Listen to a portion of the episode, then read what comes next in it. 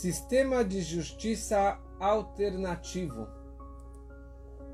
Essa que é a grande questão de hoje, dessa semana, que veremos um pouquinho como que funciona o sistema do STF judaico, o tribunal judaico, e como que tem algumas situações que grandes líderes, reis, eles conseguiram fazer alguma coisa que mudasse o sistema judicial. Essa semana, que estamos logo após a outorga da Torá, semana passada falamos bastante sobre os Dez Mandamentos, sobre a outorga da Torá no Monte Sinai.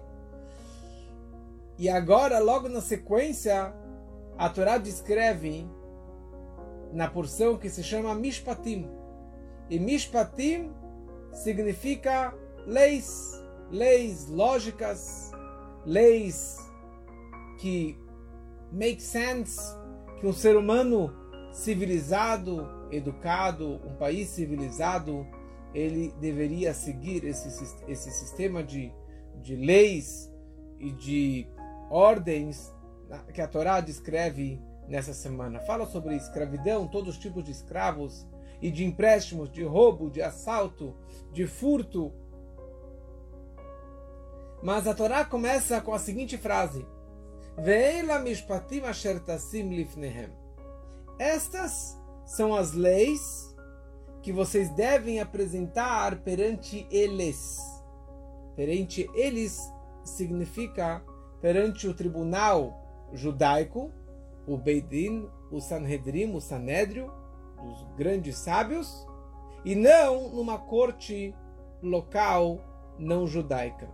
Aqui a Torá já nos escreve desde, desde o começo que havia e que há uma obrigação, que se há uma discussão, uma briga, uma, um julgamento entre dois judeus, então eles precisam ir no tribunal judaico que existe em cada cidade, que em cada país, em cada comunidade maior existe o Beidin, o Sanhedrin, ou hoje não tem o Sanhedrin, mas nós temos o Beidin, no qual será julgado aquele caso. E nós não temos a permissão de ir e levar um caso de uma briga entre dois judeus perante um tribunal não judaico. E aqui tem uma frase que descreve o seguinte: todo juiz que julga verdadeiramente, corretamente, é como se ele tivesse cumprido toda a Torá, todo o Pentateuco. E mais ainda, ele se transforma um sócio de Deus na criação do mundo. De tão importante de termos bons juízes, verdadeiros juízes, um pouquinho diferente de como que funciona é, no mundo em geral e no nosso país maravilhoso em particular. E aqui veremos algumas histórias com os grandes reis, nossos primeiros reis, com o rei Salomão, com o rei Davi e ligado também com o rei Saul, casos de justiça, de um julgamento que eles fizeram e como que a situação acabou sendo diferente da forma que a Torá descreve, da forma que deveria ser feita. Tem uma frase no Teilim, no Salmo 72, que descreve o seguinte: Lishlomo Elokim mishpatecha lemelech ten vetzitkatcha leben melech. Sobre Salomão, ele disse o seguinte, ou se fala o seguinte: Deus dá seus julgamentos a um rei e sua, e sua justiça ao filho de um rei. Explica os nossos sábios que esse versículo ou está se referindo ao rei Salomão, ou se referindo ao Mashiach, ao Mashiach da era messiânica que seja muito em breve. E essa frase está escrito o seguinte: mishpatecha, os seus julgamentos, com S maiúsculo que se refere a Deus. Não está escrito julgamento, e sim está escrito os teus julgamentos de Deus. Quem escreveu os salmos foi o rei Davi. Então o rei Davi ele fala para Deus o seguinte: Ribonosh Olam, Senhor do Universo, ten mishpatecha lemelech, dê julgamentos, teus julgamentos para um rei.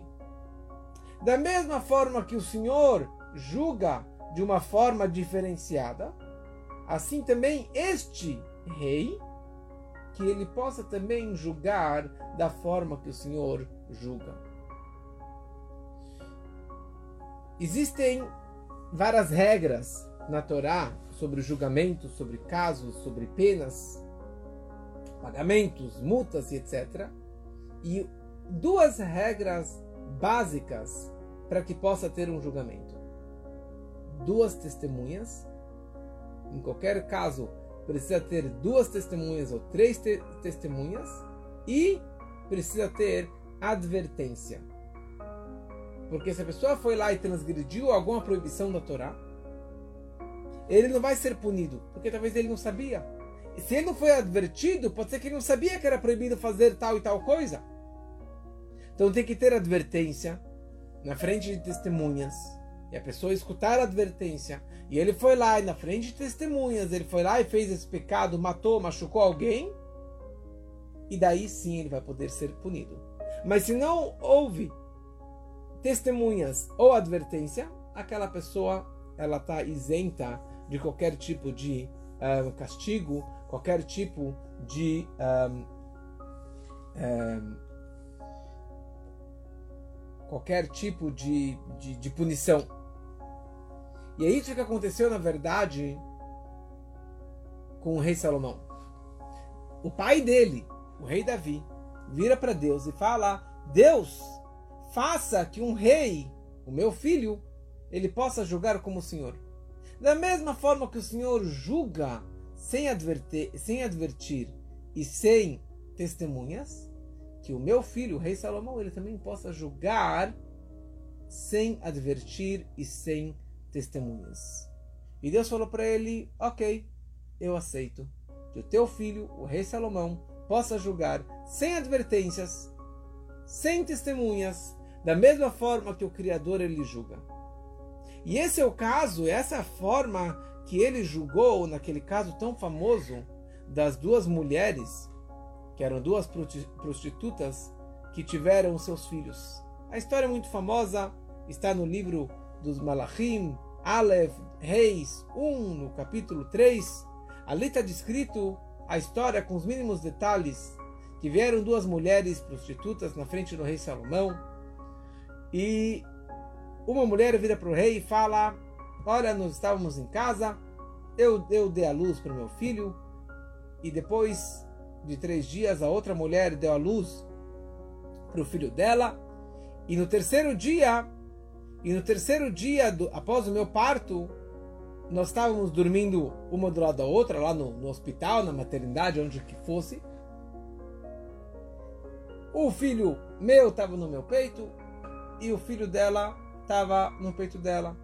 De noite, o filho dela morreu o que, que ela fez? Ela pegou o filho dela, colocou em cima de mim, e o meu filho vivo colocou no colo dela. E aqui, eu quero justiça, eu quero meu filho de volta.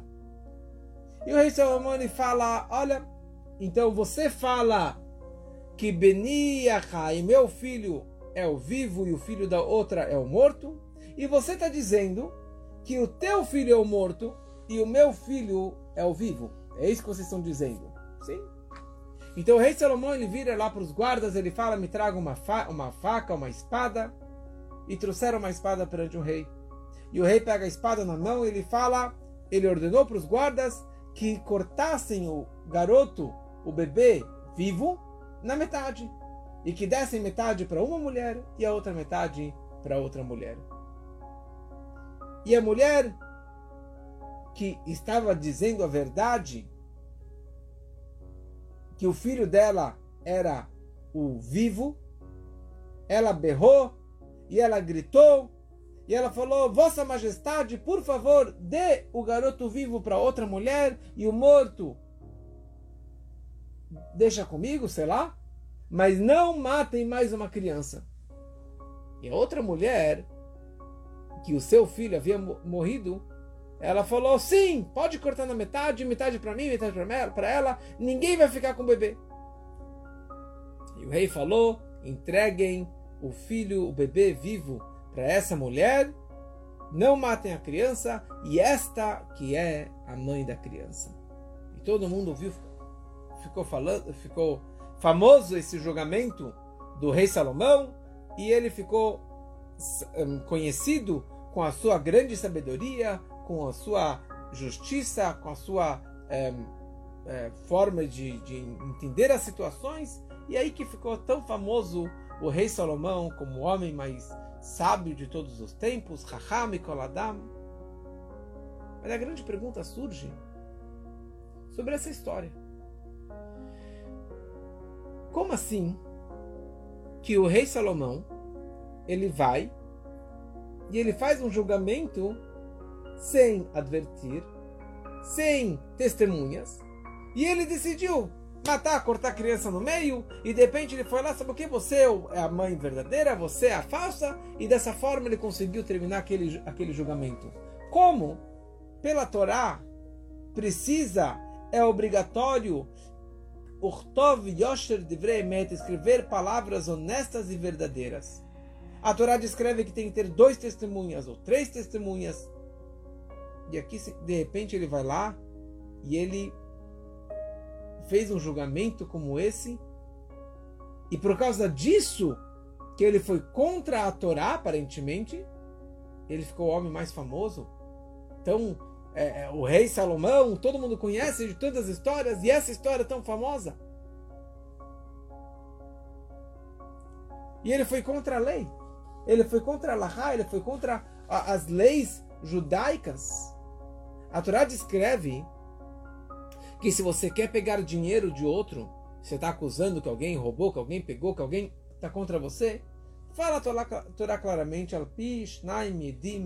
para qualquer caso de dinheiro monetário, precisa ser baseado em dois testemunhas. E assim, qualquer caso da Torá, muito mais um caso criminal, um caso de vida e morte,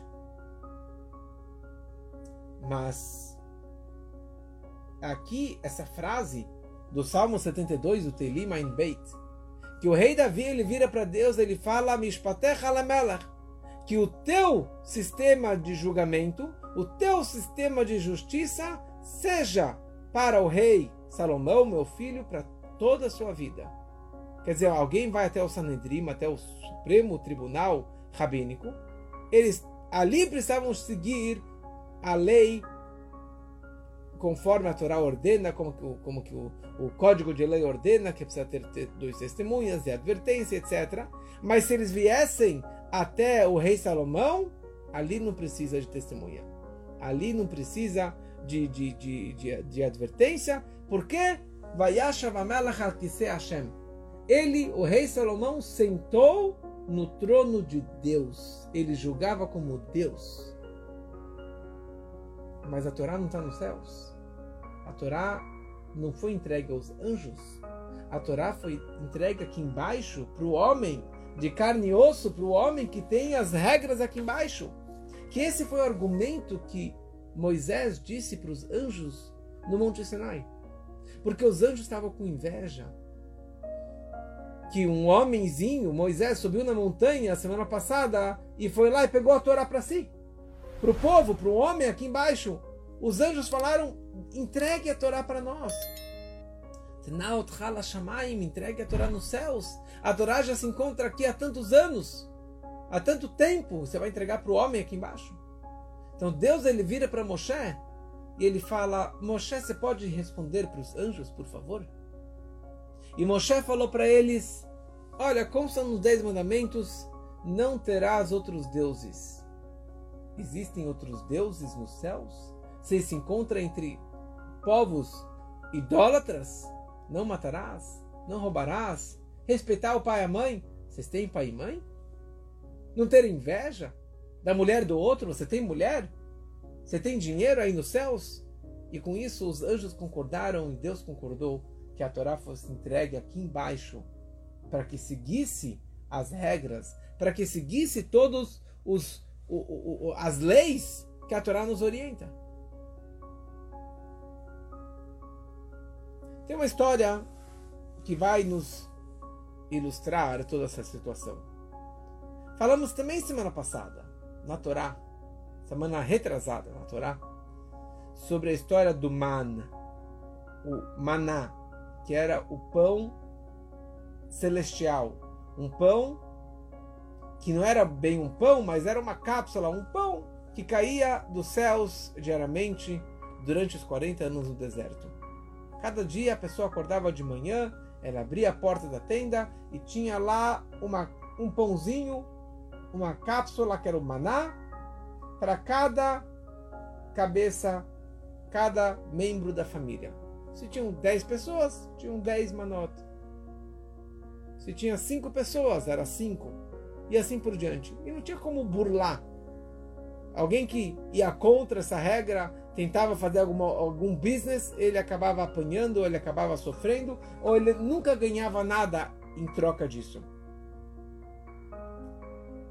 Então o maná caía dos céus. Então a Torá descreve que Omer Lagulgolet, cada cabeça, cada membro da família recebia uma medida que era um Omer e pronto. Então, quantas pessoas tem em casa? Cinco pessoas. Então, nós cinco Omer. Cinco medidas de maná que era desse Omer. Só que tem no, na Gemara, no Talmud, tem uma história interessante, uma situação interessante. Uma família que tinham dez membros, dez pessoas na casa, na tenda. E esse, essa primeira família foi lá e roubou o escravo do vizinho. Então agora eles têm em casa 11 pessoas. Na manhã seguinte, ele vai sair na porta de casa e ele vai ter somente 10 potinhos, 10 quantias do maná. Ele não vai ter 11. Agora, a família que foi roubada, que foi assaltada e o escravo já não está mais, mais em casa, eles tinham cinco pessoas em casa mais o escravo. Eles sempre recebiam seis porções. E aquela família, apesar que o escravo não está mais em casa porque ele foi roubado, eles vão continuar recebendo as seis porções. E isso servia como uma prova, uma prova celestial, que aquele escravo pertencia à, à família menor e não à família dos ladrões que roubou. Isso foi uma prova dos céus, de uma forma milagrosa, de quem, a quem pertencia aquele escravo. E baseado nisso, as pessoas falavam: olha, realmente esse escravo pertence àquela família e não à tua família. Devolva para ele o escravo, você roubou dele. E a pergunta é a mesma pergunta. Como você pode retirar dinheiro ou um escravo de alguém baseado no fato que o pão do céu caiu na tenda de um e não caiu na tenda do outro? Como você pode fazer um, um julgamento baseado em algo celestial? E daqui é contra as leis do, do, do Código de Leis, é contra o Rosh Mishpat. Então, como pode ser que Moshe quando que o pessoal veio lá argumentar, não, escravo é meu, não, escravo é dele. Moshe falou, vamos esperar até amanhã seguinte e vamos ver onde que vai cair o maná. Se cair na tua casa é teu, se cair na casa dele é dele.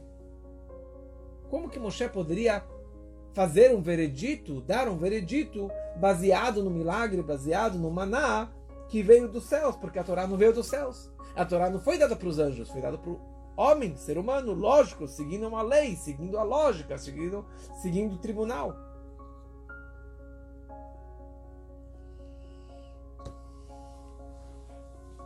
E aqui nós temos uma terceira situação.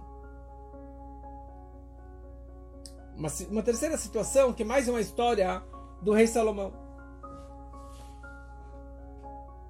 Imagino que muitos já ouviram falar sobre o trono do rei Salomão. O trono do rei Salomão foi feito de uma forma muito sábia, muito erudita. O rei Salomão, sendo o homem mais sábio, ele era também um profeta, ele era um tzadik, ele era o rei e ele fazia muitos milagres. Ele falava o idioma de todos os animais, ele conhecia a conversa do, do, do, dos anjos e das aves e assim por diante. Quando ele construiu o seu, o seu trono, ele construiu baseado no que consta na mística, nos profetas, sobre o Merkavá, a carruagem celestial, a carruagem de Deus. E no trono celestial existem a imagem de quatro criaturas: Adam, de um ser humano, Arié, o leão, o boi e uma águia. E essas imagens ele também colocou no seu trono, o rei Salomão. Ele fez um trono todo de marfim, banhado de ouro puro, com pedras preciosas ao redor.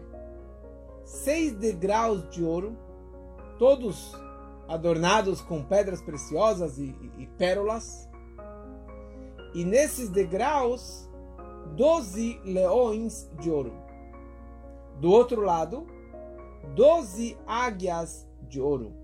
Assim também touros, é, lobos, ursos e assim por diante, vários tipos de animais que estavam lá é, gravados nesse, nesse um, no, no trono do rei Salomão. No momento que o rei Salomão ele subia no seu trono, os leões eles espalhavam um perfume muito delicioso ao redor. Quando ele chegava no portal do palácio, então todo o povo de Israel se levantava e o rei ele ia em direção ao seu trono. Atrás dele vinham 70 sábios do que seriam do Sanhedrin o sumo sacerdote, o Kohen Gadol, Natan Hanavi, o profeta Natan, e o vidente, o Gad. Quando ele colocou a primeira perna no primeiro degrau, um, um, um leão de ouro, ele colocava ele sobre o primeiro degrau. Então, depois que ele subiu no seu trono, veio uma águia pegou o, a coroa e colocava a coroa na cabeça do Salomão. E naquele momento, um pássaro de ouro descia do pilar, abria a arca sagrada, pegava o rolo da Torá, o Sefer Torá, e colocava nas mãos do rei Salomão para cumprir o que a Torá descreve, que ele precisava ter um rolo da Torá no seu braço, nas suas, perto dele o tempo todo. E todo mundo é, fazia uma reza especial e assim por diante. E assim, na verdade, isso que acontecia, só para a gente ter essa. É, é, imaginarmos como que era esse trono e todo esse cavó, dessa honra e essa riqueza ao redor do rei Salomão. Então, quando vinham duas pessoas ao julgamento na frente do rei Salomão, dois litigantes, eles vinham na frente dele e começavam a discutir. Você é assim, você é assado, você me roubou, você mentiu, você fez, você traiu para cá e para lá. De repente, de repente, os pássaros começam a piar e os animais começam a chiar e fazer todos os tipos de barulhos. E daí os os leões, os lobos, os ursos começaram a gritar e, e ruivar, cada um com seu tipo de barulho, e naquele momento recaía um medo, um pavor sobre os dois litigantes, os dois estavam na frente do, do rei Salomão, e daí parou a discussão, e falavam a verdade. Sim, realmente eu roubei, eu matei, eu traí, eu menti, eu enganei e assim por diante. Com todo esse barulho e essa situação toda na frente do rei Salomão, o cara acabava confessando o seu pecado, a sua mentira. E aqui nós vemos uma situação que não tem testemunhas, não tem advertência, não tem guardas, não tem ninguém forçando a barra, e simplesmente o fato que o rei Salomão estava sentado sobre o trono de Deus e os leões e os animais gritando, eles confessavam a verdade. E a Torá descreve que o Da'ad Baldin Kemea Edim, a confissão do que está sendo julgado, se ele vai lá e confessa, eu roubei, eu matei, eu traí, o, a confissão dele vale como se tivessem 100 testemunhas aqui na nossa frente. A confissão dele vale mais do que qualquer outra coisa. Então, numa situação como essa, que ele pode então chegar ao veredito e falar que essa criança pertence a esta mãe. Esse dinheiro pertence a fulano. Como a história, mais uma história, agora ligado com o rei Davi, sobre as moedas no pote de mel.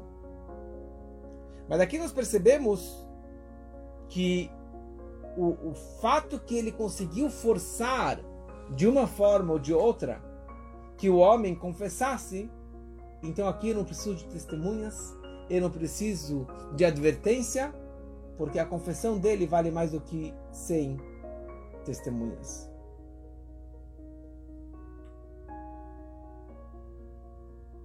Qual a história das moedas de ouro no pote de mel? E aqui tem uma história bem comprida, mas resumindo um pouquinho essa história, que é a seguinte.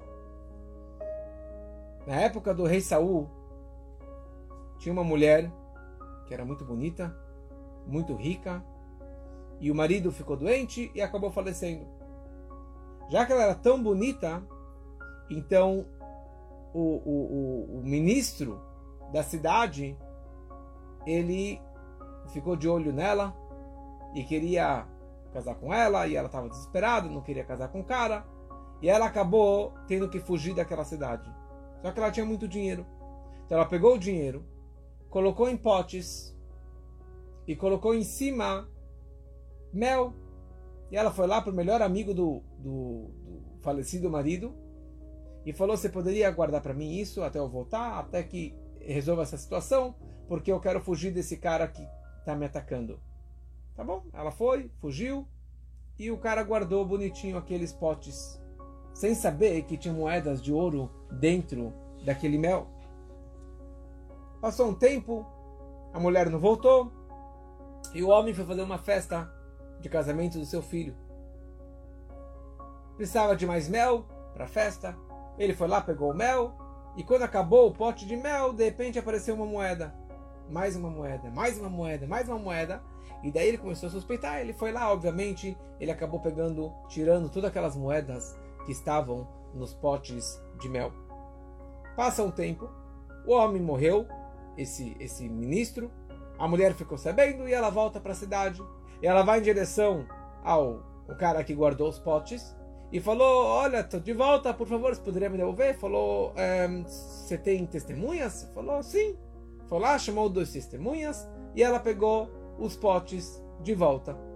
Ela chega em casa, ela esvazia o primeiro pote e, surpresa, o pote estava vazio. Não tinha nada lá dentro. Tinha mel, mas nenhuma moeda de ouro. Ela abriu o próximo, esvaziou o próximo e viu que todos estavam vazios, sem nenhuma moeda. E ela ficou desesperada, foi lá, gritou com o cara, falou: O que está falando? Nunca sabia que tinha moedas. Mentira. Você tem prova disso? Tem testemunha? Falou: Não. E ela saiu gritando. E ela foi então até o rei Saul. E ela foi, falou, falou: Você tem testemunha? Falou: Não. Então vai falar com o tribunal. Ela foi no tribunal. Você tem testemunha disso? Falou: Não. Então desculpa, você não tem testemunha, você não tem provas. Sinto muito, mas não temos como é, trazer o cara para o julgamento. E ela saiu de lá encontrou um grupo de crianças reunidas brincando. E entre elas estava o pequeno jovem, o Davi, o, rei, o futuro rei Davi, que era um pastor. E ele viu o desespero da mulher e falou o que aconteceu. E ela contou tudo o que aconteceu. E o Davi, o rei Davi, falou para ela: Olha, eu tenho como descobrir é, e como provar que essas moedas te pertencem. Mas quem sou eu para fazer isso? E ele falou: vá até o rei Saul e apresente a minha proposta. Se ele concordar, ótimo. Então eu vou colocar o meu plano na prática. E a, ela foi falar com o rei Saul. O, o David ele foi na frente do, do rei Saul, apresentou a situação toda. E o rei Saul falou: Tá bom, você tem como resolver, então pode resolver. Eles foram juntos, a mulher junto com, com Davi. E ele falou para ela: Esses potes te pertencem? Falou: Sim. Você colocou esse ouro aqui dentro? Ele falou: Sim. Então, vamos fazer o seguinte. Ele foi lá, pediu para que ela trouxesse potes vazios. Ela esvaziou os potes. Ele pegou um pote, quebrou ele. E lá no fundo do pote tinha algumas moedas de ouro grudadas no fundo do pote, porque era de mel, então ficou obviamente grava, é, grudado algumas moedinhas. E isso foi a prova. E isso foi a prova da, da que o rei Davi estava falando a verdade. O rei Davi que ela estava falando a verdade. E dessa forma, o rei, o rei Saul ficou impressionado com Davi, e o nome dele ficou famoso, e ele acabou virando o grande rei Davi. Então aqui, de novo, as moedas de ouro que ficaram gravadas, grudadas na, na parede do lado dos, dos jarros, não são testemunhas.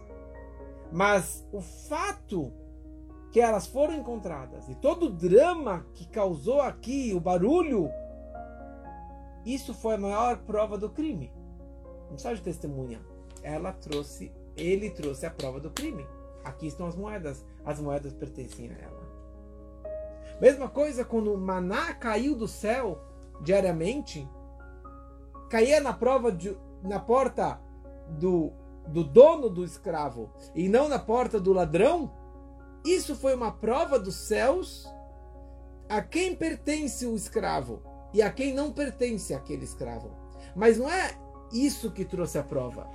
Isso trouxe, isso causou a confissão do ladrão realmente esse escravo não me pertence. Esse escravo pertence a ela, a, ao meu vizinho. Realmente essas moedas não me pertencem, pertence a ela. Não foi o milagre que trouxe o veredito. O milagre, ou o barulho, os gritos dos animais e o man caindo na porta de um, não do outro. E as moedas encontradas, isso foi um incentivo, foi uma, uma, uma um algo celestial que despertou a confissão do ladrão. E na hora que o cara confessa, isso vale como 100 testemunhas. Isso vale como 100 testemunhas, vale muito mais do que qualquer outra coisa. Isso é a inteligência da Torá. E isso é que é o poder dos nossos sábios e dos nossos grandes reis. E a grande pergunta é: e eu com tudo isso. Histórias bonitas, histórias do passado, mas o que eu hoje posso levar para minha vida de todas essas histórias? Então vamos ver na verdade que por trás desses milagres, por trás das vozes dos animais, ou Moshe Rabbeinu, o rei Salomão, na verdade eles estavam upgrade, eles estavam elevando os litigantes para uma situação mais elevada. Eles estavam colocando eles num status espiritual mais alto, a tal ponto que o cara vai morrer de vergonha por estar falando a mentira. O rei Salomão ele fez todos esses milagres, esses barulhos dos animais de tal forma que o cara ia falar a verdade, ele acaba confessando. O rei Davi colocou na frente dele e falou: Olha, você é um mentiroso. Não é que ele colocou a, que ele é um mentiroso, mas ele elevou aquela pessoa para um nível espiritual mais elevado, mais alto, que ele ficou com vergonha com vexame de estar falando a mentira. Que é isso que também lemos na semana passada, a história do Itró, o sogro do Moshe, que viu Moshe julgando o povo da manhã até a noite, o tempo todo, julgando milhares e milhares de brigas. A gente sabe que tem dois judeus, você tem três opiniões. Então imagina lá, milhões de judeus. Então são milhões de brigas e discussões.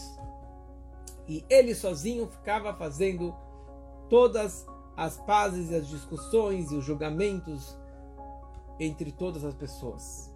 E o sogrão, quando viu isso, ele falou: que ridículo. Qualquer país, qualquer lugar civilizado, você tem vários tribunais, maior, o Supremo Tribunal, menor e, e, regional, e do bairro, e assim por diante. Pequenas causas. E ele orientou ele de como fazer essa divisão: um juiz para 10, um juiz para 50, um juiz para 100, para mil, para 10 mil, e assim vai aumentando até que o, o, o líder de tudo isso é a cabeça Rabbeinu, que vai ter todos por baixo dele. E na prática acabou tendo é, vários e vários juízes, maiores ou menores, 78.600 juízes no povo de Israel. Interessante. Será que Moshe nunca pensou nisso antes? Será que Moshe não estava cansado de julgar o povo? Por que, que teve que vir o sogro dele e trazer essa ideia maravilhosa para Moshe? Mas a ideia é a mesma. Moshe, tendo essa alma extremamente elevada, essa alma espiritual tão, tão, tão poderosa, quando vinham duas pessoas brigando na frente dele, Moshe, com o seu poder espiritual, ele elevava eles. E dessa forma, o cara acabava confessando: sim, eu menti, eu roubei, eu, eu estou mentindo, o outro está falando a verdade.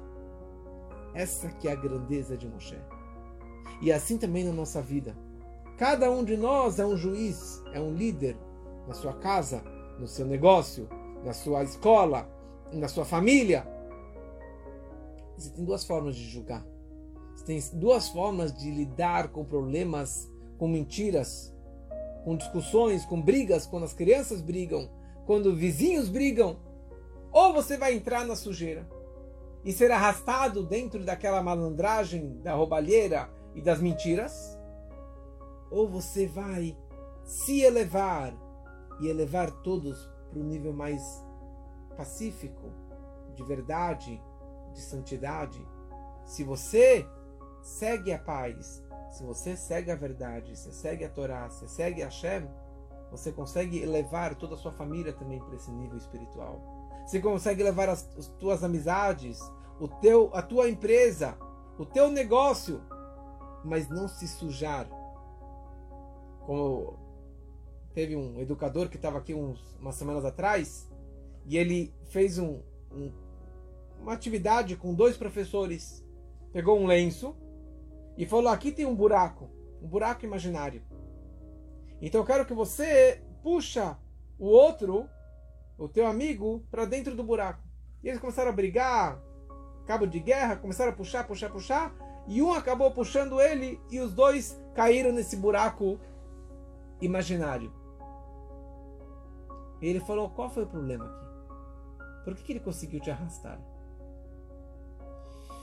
Porque você estava segurando firme esse lenço, essa corda. Se você simplesmente abrisse a mão e deixasse o lenço cair, você não seria levado para dentro do buraco. Se você não fica brigando, não fica discutindo, não entra no buraco, na situação, na sujeira, na lama do outro, você se salva e mais ainda, você consegue salvar o outro, que o outro também não caia no buraco, que você não seja arrastado e que você consiga trazer uma luz, uma energia maior para que todos possam ter esse upgrade espiritual ou de valores de verdade. E que a gente possa realmente levar essas mensagens, esses ensinamentos para a nossa vida sempre, se Deus quiser. Uma boa noite para todos.